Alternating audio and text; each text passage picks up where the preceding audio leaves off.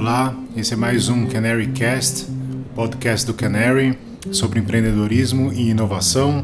No episódio de hoje a gente conversou com o Mike Krieger, brasileiro, fundador do Instagram. Conversamos com ele na casa dele em São Francisco. Espero que gostem. Olá, aqui é o Marcos Toledo do Canary para mais um Canary Cast, nosso podcast com empreendedores. É, estou junto com o Júlio Vasconcelos, meu sócio. E hoje a gente vai conversar com o Mike Krieger, fundador do Instagram. Mike, obrigado pelo teu tempo. Obrigado por estar aqui com a gente. Acho que a primeira, primeira pergunta, se você puder contar um pouquinho, assim, antes de, de, de você ser o Mike Krieger é, do Instagram, você era o Michel Krieger de São certo. Paulo. Então, saber um pouquinho, assim, como é, que, como é que foi a tua história, como é que você veio parar aqui nos Estados Unidos, como é que começou tudo? Bom, com quatro anos de idade, é, meu pai foi transferido para Portugal, para Lisboa. Daí, naquela altura, escola portuguesa, eu estava fazendo escola brasileira, daí fizeram uma escola internacional em Portugal. Daí começou meio um rumo, mesmo quando eu voltei para o Brasil, continuei com escola internacional, escola americana. Então, sempre tive esse um pé no Brasil, um pé meio fora. Então, quando chegou a hora de fazer faculdade, não sabia se eu, eu queria ser jornalista, na verdade, era tipo meu sonho, mas não conseguia decidir. Daí apliquei para algumas faculdades aqui nos Estados Unidos, entrei na Stanford. Daí tive essa decisão de, pô, será que fico no Brasil com meus pais? A faculdade é bem mais barata lá, ou vou para os Estados Unidos é, e começa uma aventura totalmente diferente. Mas acho que foi realmente essa essa perspectiva de estar tá um, de um pé dentro, um pé fora, que me deu essa ideia de estudar fora quando chegou a hora. Tá, legal. E daí, e, e, como é que foi a escolha de, assim, da, depois da, de faculdade, de, do estudo, assim, de, de você ir para Computer Science? É, é... Eu descobri minha carreira no Orkut, que eu já engraçado, Orkut nem existe mais, nem sei se existe, deve existir. Mas quando eu estava é, entre o, o último ano, antes de entrar na faculdade, eu entrei no Orkut para ver se tinha pessoal da Stanford, e eu vi que tinha só um grupo da Stanford, só o nerd mesmo tinha criado lá, que era o grupo de Symbolic Systems, que é sistemas simbólicos, acabou sendo o programa que eu fiz na faculdade, em que me formei. Mas esse foi o momento, na verdade, aquele dia, sei lá, em agosto de 2004, que eu vi que tinha essa possibilidade de uma carreira trabalha meio entre as ciências e as humanas, que é um, aquele programa é uma combinação de ciência de computação, mas também de psicologia, de design. Assim, e com esse foi o começo de achar minha carreira nesse mundo. Depois de depois de Stanford, como que você entrou nesse mundo de tecnologia? Como foi essa transição? Bom, estando no Vale do Silício, é fácil cair dentro desse mundo de quase uma coisa que suga as pessoas, mesmo que não estudaram é, nesse ramo. Mas eu, como tinha estudado é, Symbolic Systems, é, comecei a conhecer pessoas que tinham se formado nesse programa também. Uma delas se chamava Elaine Wary, tinha formado uma empresa chamada Meeble, que muitos brasileiros usavam também. E eu conversei com ela logo depois da faculdade, falei, ó, oh, tô procurando um emprego, não sei se eu quero ser um engenheiro, não sei se eu quero ser gerente de produto, é, talvez uma coisa que combine as duas coisas. E ela me chamou lá para uma entrevista na Amiibo e foi assim que fui levado. Então ajudou muito que eu já tinha essa formação, porque ela entendeu que eu nunca fui o melhor engenheiro do mundo, nem o melhor gerente de produto, mas estou assim, no meio desses dois. E daí como é que veio a, a, história do, do Instagram, que na verdade antes era o Bourbon, né? Como é que começou e como é que você conheceu o Kevin, seu sócio? Bom, eu caí meio no, no dentro do MIB, eu estava num, num, papel de designer de experiência. Então, a maioria dos meus dias eu passava é, mais no Photoshop do que no, no Xcode, assim, mais do design do que a engenharia. Mas no final de semana, sabe, eu tinha aquele gosto de, de criar, então eu passava muito tempo em loja de em coffee shop fazendo algum projeto de iPhone, geralmente, assim, sozinho, só para lançar uma coisa, nem, nem com a ideia de seria uma, que seria uma empresa. E foi aí que eu conheci meu sócio, o Kevin, porque eu via ele assim, no mesmo coffee shop todo final de semana, é, tocando no projeto que ele estava trabalhando, que na época era o Bourbon, que a ideia era meio o Foursquare parecido, que você podia fazer um check-in, cheguei num lugar, agora vários check-ins, ser o dono do lugar, sabe? Aquele joguinho que tinha em 2009 bastante. Mas quando chegou a hora que o Kevin começou a falar com investidores, eles falaram, legal, gostamos da tua ideia, do começo do produto que você tem, mas você precisa de um, um co-founder, né, um sócio que seja mais técnico. E como a gente tinha batido bastante papo no, nos finais de semana, ele falou, pô, você estaria interessado em, em sair da Mibo? Chegou no, no horário certo, que depois de... Eu estava um ano e meio na Mibo, até um tempo curto, mas foi um ano bem, bem corrido, mas eu estava pronto de assim tomar as, as, lições que eu tinha, tivesse aprendido no Mibble, mas tocar uma coisa que seja minha mesmo. E, e essa escolha de ter um cofundador, escolher um sócio, o que, que você o que, que do Kevin te atraiu a querer trabalhar com ele e vice-versa? A Elaine, que foi a fundadora do Milva, me deu um conselho muito bom, que falou que você devia ir acampar com o teu sócio, porque só depois de um final de semana onde está sem eletricidade, sem chuveiro, assim, naquela dificuldade que você vai conhecer a personalidade da pessoa. Bom, a gente não fez exatamente isso, mas o que a gente fez foi é, fazer um protótipo do nosso relacionamento antes de começar a empresa. Então, antes de assinar qualquer coisa, a gente passava várias noites juntos trabalhando num produto imaginário. Então, pô, vamos criar uma, um, um, na época os jogos do Facebook eram bem populares, vamos criar um jogo no Facebook é, que seja assim. Daí quatro horas depois, pronto, terminamos, vamos lançar, talvez nem lançamos, mas pelo menos passamos tempo junto. E o que deu certo com esse relacionamento, bom, eu vi que ele, por mais que seja é, assim auto-aprendiz, ele não estudou ciência de computação, mas aprendeu sozinho a, a programar, é, mas era um bom programador, assim, gostava de mexer com isso, conseguia tocar à frente. E a gente tinha uma boa um bom relacionamento já no começo em termos de troca de ideia. Um tem uma ideia o outro concorda ou discorda mas tem esse essa capacidade. E assim indo à frente eu estou sete anos trabalhando com ele que é relativamente raro é, em termos de sócios é, pelo menos aqui é, eu sempre falo, a gente nunca quis o emprego um do outro. Então, eu não tenho o mínimo interesse de ser o CEO, ele não tem o mínimo interesse de ser o CTO. É, digamos, ele lida bastante com o relacionamento com o resto do Facebook, agora que a gente parte lá. No começo, lidou muito com o investidor. Eu gosto bem mais de mexer com tecnologia. E daí o produto é a parte onde a gente, se, a gente trabalha junto. E até nesse sentido, você falou quando o Kevin é, é, é te convidou, né? Estava procurando alguém com um perfil técnico para ser o co-founder, você acha que para quem está começando, assim, é um negócio que, que é importante? Ou, ou, porque a gente vê algumas empresas começando, às vezes, sem uma pessoa técnica e pensando na parte técnica depois, né, ou até outsourcing. Como é que você vê esse negócio para quem está começando? Para mim, eu acho importantíssimo no começo ter essa parte técnica. E a razão principal é que naquele momento que está no começo, você não tem ainda um produto que, tá, que seja aprovado, você não tem investidores não tem, ou funcionários nem usuários. É, a coisa que é importantíssima é aquele ciclo de iteração, de, pô, tive uma ideia, vamos tentar essa ideia, vamos construir, vamos pôr em frente de alguém e assim fazendo outsource desde o começo, não tendo uma pessoa técnica desde o começo, esse ciclo fica muito longo e daí acho que acaba matando muita empresa que ficam daí ficam no mundo do, do PowerPoint, pô, criamos um PowerPoint incrível sobre o nosso produto, daí um mês depois vamos mostrar para alguém, daí outro mês vamos construir. E o que a gente tentou fazer no, no Bourbon foi cada semana a gente lançava um produto novo ou um, uma, alguma mudança do produto atual. Aprendia assim por alguns dias, isso não estava funcionando, voltamos atrás e tentava uma coisa diferente. Isso é muito importante, esse, esse ciclo. E, e vamos falar da, do outro lado.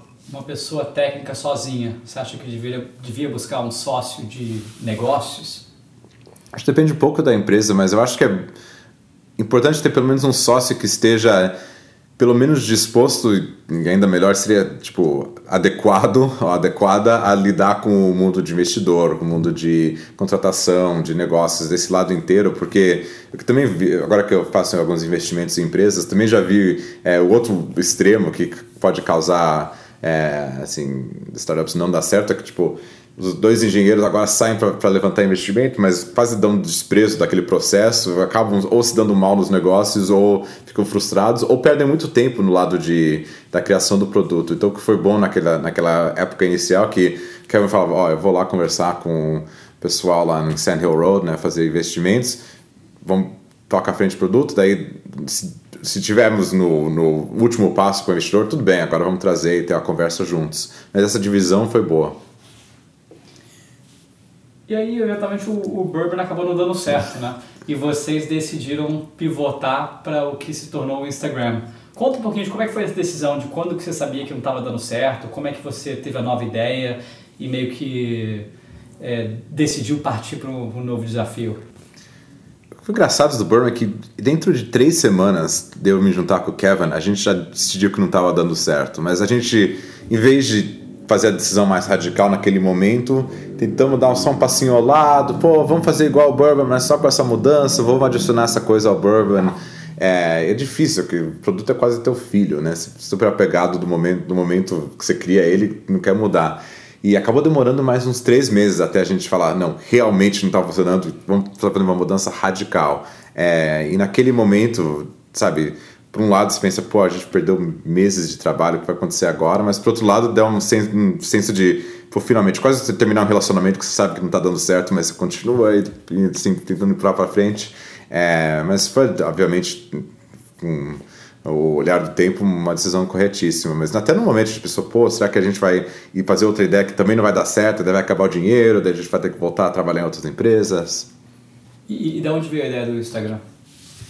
Veio em grande parte do Bourbon, isso que eu acho interessante. Muita gente fala, quando conta nossa história, que tá fazendo Bourbon, daí deu um pivot totalmente diferente para fazer uma coisa, mas realmente o Instagram veio do Bourbon, porque a gente observava que dentro do Bourbon a coisa que estava funcionando bem dentro daquele produto era que as pessoas gostavam de postar fotos depois que eles faziam o, a visita a cada lugar e gostavam de colocar filtros nas fotos. Isso é uma coisa em 2009 estava começando, então tinha uns três ou quatro aplicativos que já tinham na App Store, custavam dinheiro, tinham 3, 4 dólares ou até mais.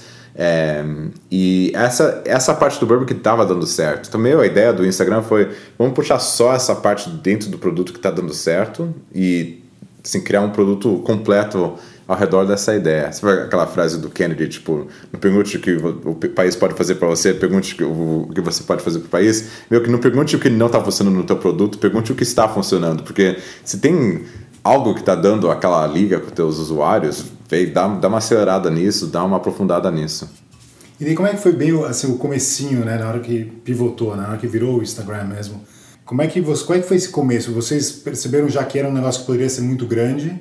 Já conseguiam ver aonde que, onde que existiria mercado para isso? Ou o foco sempre foi no começo no produto? Assim? E até conta um pouquinho para a gente assim, como é que foi esse primeiro ano, assim, a experiência dessa, dessa é? enfim, desse foguete, né?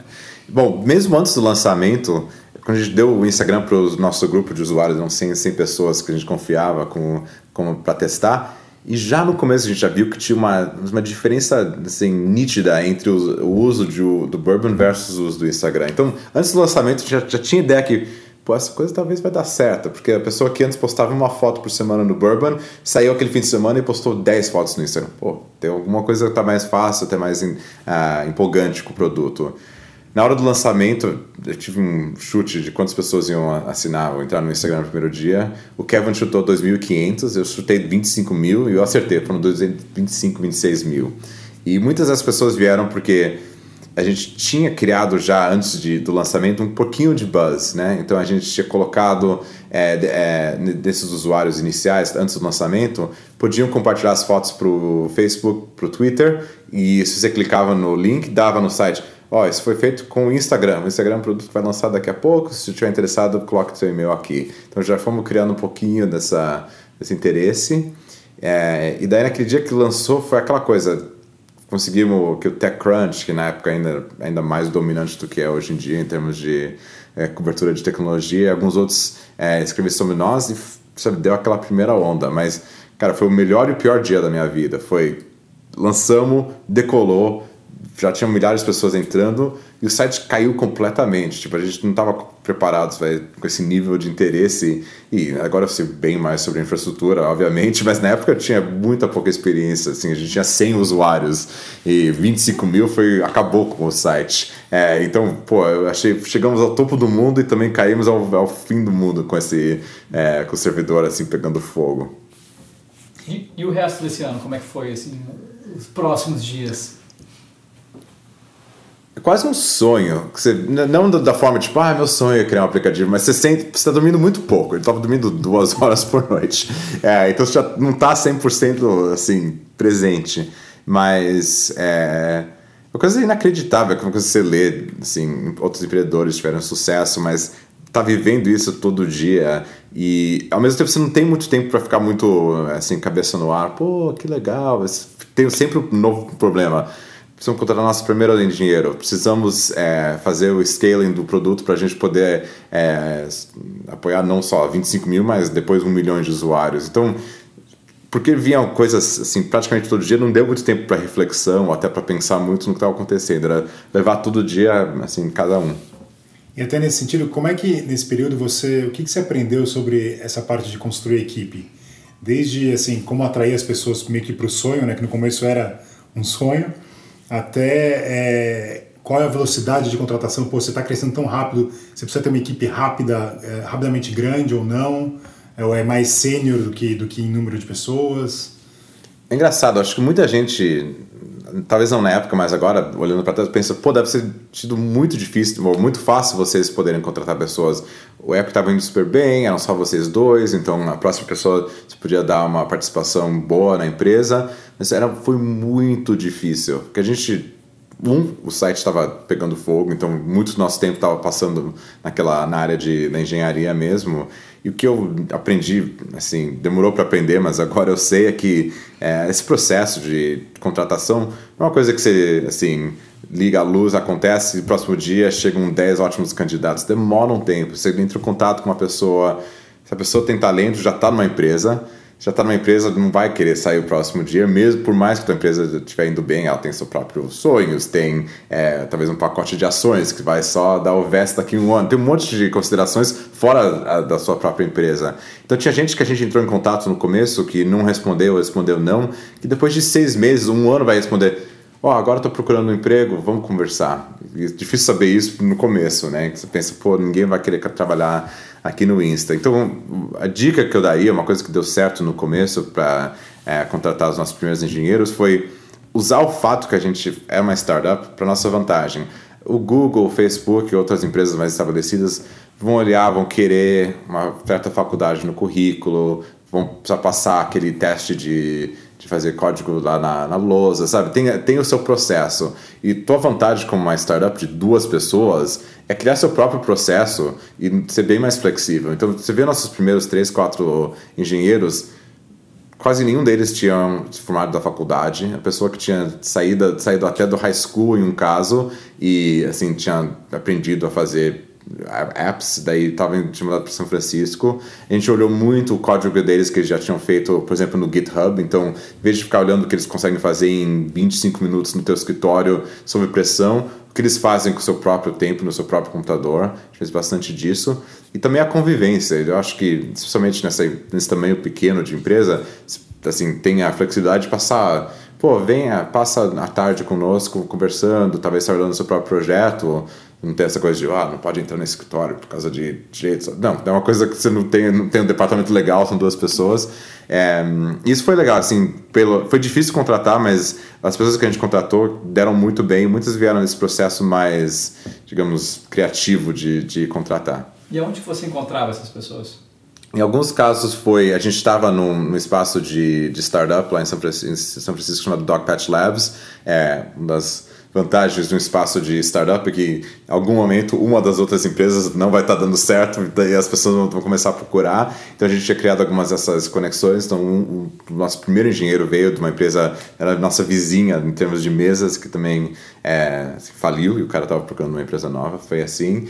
É, outros vieram que a gente começou a escrever blog sobre nossa experiência e a gente fazia, por exemplo, desafio no blog. Pô, é, escreva um, um, um programa para fazer isso. Daí, às vezes, a pessoa entrava em contato, pô, eu escrevi, fiz isso assim, daí a gente começava a conversar. Porque é engraçado que eu olhei um, um, certo dia, a gente conseguiu encontrar seis engenheiros no nosso primeiro, primeiro ano e pouco. E nenhum deles foi o mesmo processo. Um foi o nosso vizinho, outro a gente conhecia da faculdade, um respondeu o nosso, é, nosso anúncio lá, e um foi porque a empresa dele faliu lá em Austin, que era o Goala, que era outra empresa que estava no nosso espaço, e a gente ficou sabendo que essa empresa ia falir, a gente ligou para ele aquele dia e falou, ó, oh, a gente paga teu, tua viagem hoje para ir para São Francisco, a gente conversa com você amanhã, é, e vamos. E todas as empresas que, com que ele estava trabalhando, conversando, ah, tudo bem, a gente vai conversar com você, pô, vamos marcar entrevista, vai ser daqui duas semanas, daí depois a gente vai ter o processo de mais duas. Não, tem que usar o fato de você pode fazer uma decisão no momento, não ter você teu sócio, você teu sócio e mais dois engenheiros. É, mas cada um foi um processo, assim. E ainda sobre esse começo, o que, que você aprendeu do lado de investidor? Assim, tipo de investidor que vocês tiveram, é, enfim, coisas boas ou coisas ruins? Que eu aprendi, os melhores investidores com quem a gente trabalhou foram os investidores que eram operadores nos seus últimos papéis antes de ser investidores. O melhor exemplo sendo o Matt Kohler, é, na Benchmark, foi investidor da nossa série A. Ele, é, assim, toda vez que a gente conversava com ele, ele dava alguma dica sobre ó, oh, é, pense assim sobre os seus próximos três funcionários ó, tá na hora de você pensar no seu próprio, no seu é, VP de engenharia. Isso foi uma coisa que aconteceu bem cedo comigo, eu já tinha essa conversa com ele. É, é assim que você deveria pensar em termos do, até do leasing do teu escritório, sabe? Até esses detalhes e o fato que ele tinha tido essa experiência direta e não era só, ah, sabe, uma vez eu conheci uma empresa que teve esse problema, é, ajudou muito. Então, é, assim, buscar isso nos investidores eu acho bem interessante. E outra coisa que todo investidor vai ter uma opinião, é sobre o produto, sobre a empresa, etc. Então, tentar buscar investidores que sejam, assim, podem ter ideias novas e até desafiar algumas dos thinking dentro da empresa, mas que seja geralmente alinhado, que eu acho que é desgastante. Eu já vi amigos passar por isso, que investidores que desde o começo já tinham um certo, é, assim, não estavam alinhados desde o começo. Eu acho que daí vira uma conversa quase mensal. Pô, quando você fazer isso? Pô, já falamos sobre isso, não quer fazer esse projeto. E isso é desgastante. Eu acho que tudo que impede a empresa a trabalhar no produto, acho que é, acaba sendo um grande prejuízo para a empresa. No começo, assim, vocês pensavam muito sobre a cultura da empresa? A cultura era algo proposital ou meio que vocês deixavam acontecer? Foi algum grande aprendizado?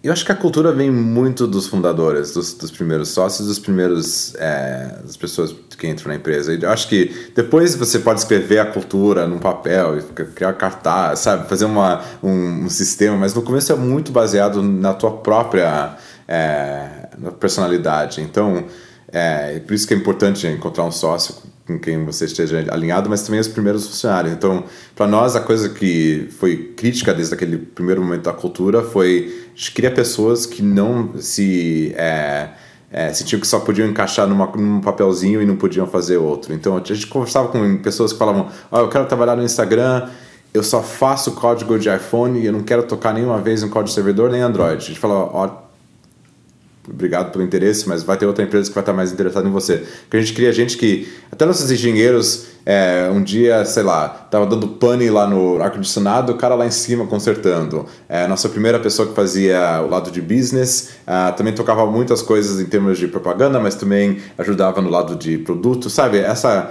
É, essa capacidade de não ficar é, só na sua própria caixinha uma parte importantíssima na cultura. E outra coisa que até hoje em dia é o pedaço da cultura mais importante, eu acho, do Instagram, é sempre buscar a simplicidade, que muita gente gosta de complicar a solução pô, eu vou é, criar esse, esse, essa nova função no Instagram, mas quando eu vou fazer o lado do servidor, eu vou imaginar, pô, aí daqui dois anos, se a gente quiser fazer esse recurso novo, vamos criar isso, acaba complicando muito o, o sistema. Mas isso, sabe, esse lado de engenharia acontece também no lado de, de produtos, mas também no lado de, de função do trabalho também. Pô, é, vamos criar um processo novo. É, então, sempre quando a gente, eu e o Kevin fazíamos, até hoje em dia a gente faz bastante, busca simplicidade, solucione o problema assim, que está à sua frente. Depois, se a gente vai se preocupar daqui seis meses, se tiver errado, a gente faz outra solução.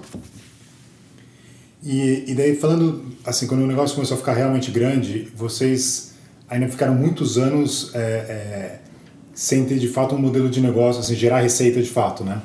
Quando é que vocês primeiro, começaram a ver quais eram os caminhos para gerar receita é, é, e quando que, quando que faz sentido um founder pensar nisso ou você acha que é um negócio que vem de forma natural ou, enfim, tem que focar de fato no produto desde o, desde o começo e, e não pensar em mercado?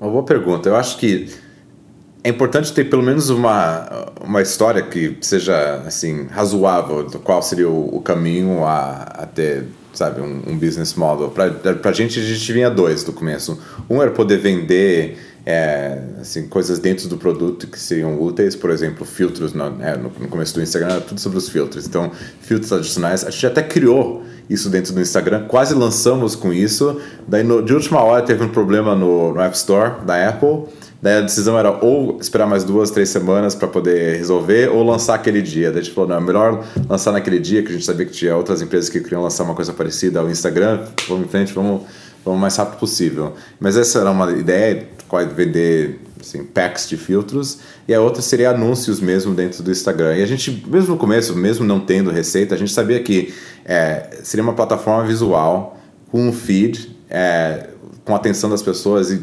o caminho não seria fácil necessariamente, mas era bem razoável que existia um caminho a ser uma grande empresa em termos de negócios, ter, poder ter a atenção das pessoas, mas também é, unir uma expressão visual que você já vinha em revista, em televisão, é, com a atenção das pessoas no celular. Então, sabe, é importante ter esse caminho. Agora, vai mudar. Então, a nossa primeira ideia é, que era ter só as tipo marcas mais top fazendo quase as propagandas que fariam na televisão mudou. Assim, a gente acabamos abrindo isso é, para qualquer pessoa, pode anunciar. Obviamente temos é, é, controles e restrições, mas isso, isso mudou através dos anos, mas sim, são versões da mesma ideia, não é uma coisa que foi de uma forma totalmente radical, radicalmente diferente. Como você mencionou, é, quando vocês lançaram o Instagram já existiam outros produtos que eram fotos com filtros, né? Simplificando um pouco. Por que, que você acha que vocês ganharam deles? Não só tinham. Antes do nosso lançamento existiam fotos com filtros sem rede social. Daí, logo depois que a gente lançou, daí entraram outras pessoas com fotos com filtros com redes sociais. É, as coisas que a gente fizeram, fizemos certos no, desde o começo, que eu acho que foram importantes. Um foi, desde o começo, a gente buscou assim simplificar o processo de criar a tua rede. Então, se você queria buscar alguém, a gente tinha um recurso muito bom de busca, podia encontrar as pessoas que estavam na tua é, lista de contatos, ou no Facebook, ou na época no Twitter, é, porque a gente viu que desde o começo é importante você criar essa, essa rede, senão você está postando fotos com, sem qualquer audiência, né? É, dois foi, a gente desde o começo ficamos muito focados na velocidade do produto, então se abrir o produto era super rápido, postar foto era rápido, mesmo se estava é, em condições assim não ideais em termos da, da conectividade, foi bem rápido. É, e três dos nossos filtros, é engraçado que hoje em dia o filtro é coisa menos importante sobre o Instagram, mas desde o começo os nossos filtros eram os melhores. A gente ficou muito tempo olhando fotografia histórica, mexendo com vários estilos, e o Kevin é, tem um olho muito bom para isso. Isso também ajudou. Então, coisa meio é, esse aspecto de design fez a diferença também. E ainda sobre a, a, escala né, do negócio, quando assim ele acelerou de uma forma tão rápida, né, esse foguete, assim, como é que você, que, que lições que você aprendeu, que você poderia passar sobre como gerir uma equipe que cresce tão rápido, é, é, é numa velocidade tão rápida, é, sendo líder sempre da área técnica, né, e era uma, uma, digamos, um papel que você nunca tinha tido, né? Como é que você, o que, que você aprendeu e desenvolveu de habilidade nesse sentido? Uma parte super importante dessa, desse processo de escala é criar uma cultura onde não é. É mesmo se a coisa dá algo de errado, a pessoa fez um, uma mudança no código que criou um problema, é não criar uma cultura onde a pessoa é culpada, sabe? Porque daí a próxima vez, cada pessoa no, no vai ter um pouco mais medo de fazer uma mudança. Então, é, ter essa cultura em que deu errado, tudo bem, vamos, vamos investigar o que aconteceu, vamos conversar juntos como a gente vai é, prevenir que aconteça novamente, mas em, ao menos que for uma coisa realmente negligente, que raramente é, é, não cria essa coisa de essa pessoa errou, agora vamos todo mundo criticar, criticar ela. Então isso, isso foi muito importante, porque, cara, nos primeiros dois anos, cada erro que a gente fez acabava com o site, o site saía por uma hora do, do online, uma vez quase um dia inteiro ficamos fora do ar, mas é uma equipe pequena, se você começa a criar essa cultura de medo, acho que prejudica muito, muito isso. É uma das lições principais. A outra que é reconhecer, principalmente depois de alguns anos, que as pessoas que começaram com você desde o começo da empresa, seus primeiros funcionários, nem sempre são as pessoas que devem estar na empresa ou vão querer estar na empresa depois de dois, três, quatro anos. Que são pessoas que estão interessadas naquele momento de é, início, de antes de escalar até, e dessas pessoas que estão mais interessadas em gerenciar uma empresa que já está crescendo, que tem mais funcionários. E, assim, houve um momento, um momento de transição em que às vezes haviam pessoas estavam lá desde o segundo, terceiro dia, quase praticamente, que acabaram decidindo, ah, sabe, eu quero me juntar a uma empresa que está naquela, naquela fase novamente. E falando da história da, do momento da venda né, para o Facebook, se você puder contar um pouquinho como é que foi, como é que, como é que vocês chegaram neles, eles chegaram em vocês, como é que vocês decidiram, como é que foi a discussão entre você e o Kevin, e até olhando para trás, qual é a tua, tua opinião hoje sobre tudo isso? A conversa com o Facebook tinha começado a semana depois do nosso lançamento, sabe? Quando a gente lançou, é, porque a gente já tinha assim, uma tensão inicial, pessoal do Twitter, pessoal do Facebook, pessoal da Google manda aquele e-mail, pô, a gente quer te conhecer só para ver o que vocês estão fazendo, se a gente pode te ajudar, sabe? Aquele e-mail bem é, aberto a um convite. E, então a gente já tinha uma conversa com o Facebook, a gente tinha bastante integrações com, com eles também em termos do nosso produto, mas é, nem até aquele, aquela semana da venda a gente estava pensando nisso. A gente acabado de fechar a nossa segunda rodada, a nossa terceira rodada na série B de, de financiamento, estava com dinheiro no banco para poder fazer o Instagram independente por pelo menos mais um ano e meio, mais ou menos, antes de ter que fazer outra rodada. Mas é, acho que o Zuck viu essa última rodada, viu é, que sabe, a gente estava ficando ainda mais e mais longe de, de juntarmos ao, ao, Facebook e meio que fez uma, uma oferta é, assim, mais firme na, na hora. E, bom, naquele momento foi uma conversa difícil com o Kevin, porque obviamente a ideia era continuar independente e que acabou sendo o momento que a gente fez a decisão que tem um mundo em, que a gente se juntava ao, ao Face e dava, tipo, tudo errado, eles tiravam nossa independência, o produto não seria, assim, bem sucedido, mas existe um mundo totalmente no lado independente também. Pô, acabava o dinheiro, no, a nossa ideia de anúncios não dava certo na primeira vez. É, e tinha muita coisa na área de administração da empresa que a gente não gostava. Pô, ter que criar um departamento de RH, criar um departamento legal. É, e depois de muitas conversas com o Zuck, a gente viu que ele realmente estava interessado em criar uma, assim, uma empresa dentro de uma empresa. E a gente viu que Sim, para aquele preço e com essa não garantia, mas pelo menos intenção do, do Zuck, valia a pena tomar esse risco, esse um risco, né? Uma, uma, uma aposta. É, e acho que deu muito certo, porque a gente tem continuado. Raramente o fundador continua um ano depois da, da de ser comprado por uma outra empresa. Hoje está cinco, praticamente. É, e eu acho que isso deve é totalmente devido à independência que a gente continua a ter lá dentro. Ah, muito legal. E sobre, falando um pouco sobre o Brasil, saber assim, se puder contar como é que como é que você é, é, participa e o que como é que você o que, que você acompanha do, do, do, ecossistema de startups no Brasil e qual é a tua visão assim do que está indo bem, do que, que precisa melhorar? Acompanho assim dois modos. Um é pelo Canary mesmo, e conversando com vocês, e o outro eu visito tipo, mais ou menos uma vez por ano no Brasil, é, tento conhecer vendedores que estão lá, pelo menos conversar com pessoas que estão assim, na área de tecnologia lá. É, Vejo não falta talento, acho que tem muita gente com muito talento no Brasil, saindo de faculdades ou até estudando sozinhos. É, tem assim mais e mais um ecossistema de investidores, acho que a Canary faz parte disso também. É, e, bom, tem um momento, o mercado é grande, tem assim, mesmo passando por um momento difícil, continua sendo um, um mercado super interessante. É, então, o que eu sinto é que as peças estão começando a cair, estão se integrando, é, mas nem sempre, sabe, é um ciclo que já está bem conectado. Um exemplo de um, contraste que eu, eu, vi quando eu estava lá em Londres, é, é, mês passado, que eu tava, também gosto de visitar os empreendedores em cada país que eu vou.